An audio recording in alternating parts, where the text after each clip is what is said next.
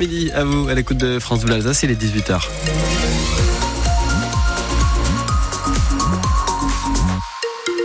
h les informations. Mochaya, bonsoir Mode. Bonsoir. Et le Racing espère finir l'année sur un bon résultat. Nous aussi, Strasbourg affronte Lille tout à l'heure à 21h et la tâche s'annonce ardue. Lille est quatrième de Ligue 1, invaincu depuis le mois de septembre, mais rien n'est impossible. D'autant que le Racing est plutôt bon en hiver d'après vos statistiques, Luc Dreosto. Oui, c'est une constante assez incroyable, mode. Depuis son retour en Ligue 1 en 2017, le Racing a connu ses meilleurs résultats systématiquement à la fin de l'automne et au début de l'hiver. Il est parvenu à remporter au moins trois matchs de suite à cinq reprises. C'était toujours en décembre et en janvier. Alors si vous me demandez une explication rationnelle, je n'en ai aucune. On va dire que l'ambiance du marché de Noël donne des ailes aux Strasbourgeois. Ils vont tenter euh, ce soir donc de remporter une troisième victoire de suite. Ça ne leur était plus arrivé depuis janvier 2022 sous Julien Stéphan. Attention, vous l'avez dit, ça sera un sacré challenge car Lille reste sur une série de 15 rencontres sans perdre en Ligue 1 et en Coupe d'Europe. Mais malgré les blessures, Motiba, Delaine, Niamsi, Doucouré, le Racing veut confirmer euh, son embellie et offrir un cadeau de Noël avant l'heure à ses supporters il faut le dire, ont été privés de beaux jeux hein, depuis le début de la saison. Et en cas de succès, les Strasbourgeois se retrouveraient à mi-saison plus près des places européennes que de la zone de relégation. C'était impensable il y a un mois. Mais quand l'hiver arrive, c'est l'heure du réveil pour le Racing. Et ça sera un bouquet de Noël. On avance. On va suivre ça avec vous, Luc Dreosto, tout à l'heure. L'avant-match, c'est dès 20h30 à suivre sur France Bleu Alsace. Coup d'envoi de la rencontre à 21h.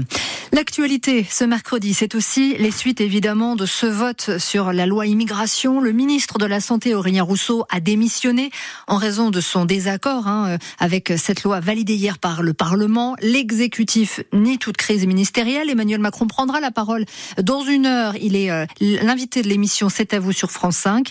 Le chef de l'État qui a transmis la loi immigration dès ce matin au Conseil constitutionnel. Certaines mesures pourraient être non conformes. En tout cas, c'est la fronde déjà du côté des départements 32 départements de gauche indiquent ce soir qu'ils n'appliqueront pas cette loi.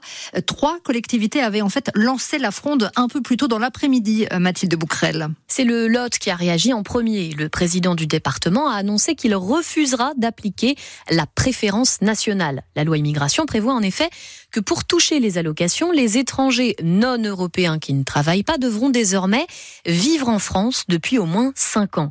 Le Lot se refuse à ce durcissement, en particulier pour l'APA l'allocation pour les personnes âgées dépendantes qui est versée par les départements.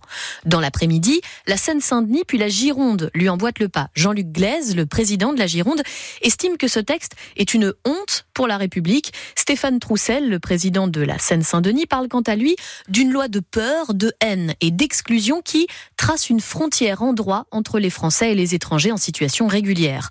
Selon l'association Département de France, les versements d'APA ont représenté 6,38 millions d'euros en 2021. La maire de Strasbourg, Jeanne Barséguian, euh, a réagi. Elle déclare rejeter cette vision de l'immigration. Jamais nous n'accepterons que notre pays dérive vers la xénophobie, la peur, le repli et la haine. Un jugement exemplaire et cohérent. La réaction il y a quelques minutes d'Irène Frachon, cette pneumologue à l'origine du scandale du Mediator, car le laboratoire Servier a été condamné en appel aujourd'hui à 7 millions d'euros d'amende et surtout à rembourser plus de 415 millions d'euros à la sécurité sociale. Le laboratoire qui entend se pourvoir en cassation. Le Mediator, c'est ce médicament responsable de centaines de morts et de maladies cardiovasculaires.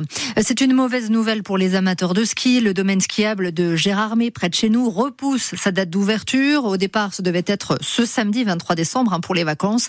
Mais vu les mauvaises conditions météo, c'est repoussé en attendant les prochaines chutes de neige. 18h passé de, de 3 minutes sur France Bleu Alsace. La LPO d'Alsace lance un appel aux dons. La Ligue de protection des oiseaux n'a en effet jamais autant accueilli de petits mammifères d'oiseaux dans son centre barinois, le centre de soins de Rosenvillers. Plus de 5000 animaux ont été recueillis et soignés depuis le début de l'année. C'est du jamais vu depuis la création du centre en 2010.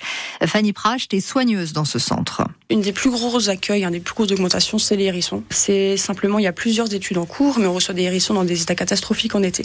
C'est-à-dire qu'ils sont dans une agonie de souffrance, de plaies, enfin, ils sont dans des, états très mauvais. On suppose que c'est euh, les pesticides qui font qu'ils n'ont plus de système immunitaire. Et en plus de ça, pour les oiseaux, pour tous les autres animaux, il y a des collisions de plus en plus fréquentes, les chocs vitres, les chocs véhicules. Et il y a aussi ben, beaucoup de gens qui s'intéressent plus à la nature, c'est génial, mais ça a un double. Il y, a, un inconvénient, c'est qu'on voit un animal, on le ramène en centre de soins. Alors que des fois, l'animal au sol, les parents sont pas loin, les parents s'en occupent. C'est compliqué parce qu'en fait, on arrive à embaucher un petit peu plus euh, depuis deux ans euh, de soigneuses en été pour nous aider, mais malgré ça, euh, c'est beaucoup d'heures, c'est beaucoup de travail. Et sans parler de la dépense, en fait, pour un animal, on calcule entre 45 50 euros par animal selon les soins qu'il a, et beaucoup plus d'alimentation, beaucoup plus de médicaments. Voilà, c'est compliqué. Ce reportage en photo et vidéo est à retrouver sur francebleu.fr, notamment une séance kiné d'une chouette. On connaît les deux têtes d'affiche du prochain festival Wolfie Jazz. Il y aura le groupe La Meute, le pianiste Brad Meldo. La billetterie a ouvert aujourd'hui ce midi. Le festival est prévu, notez dans vos agendas, du 19 au 23 juin.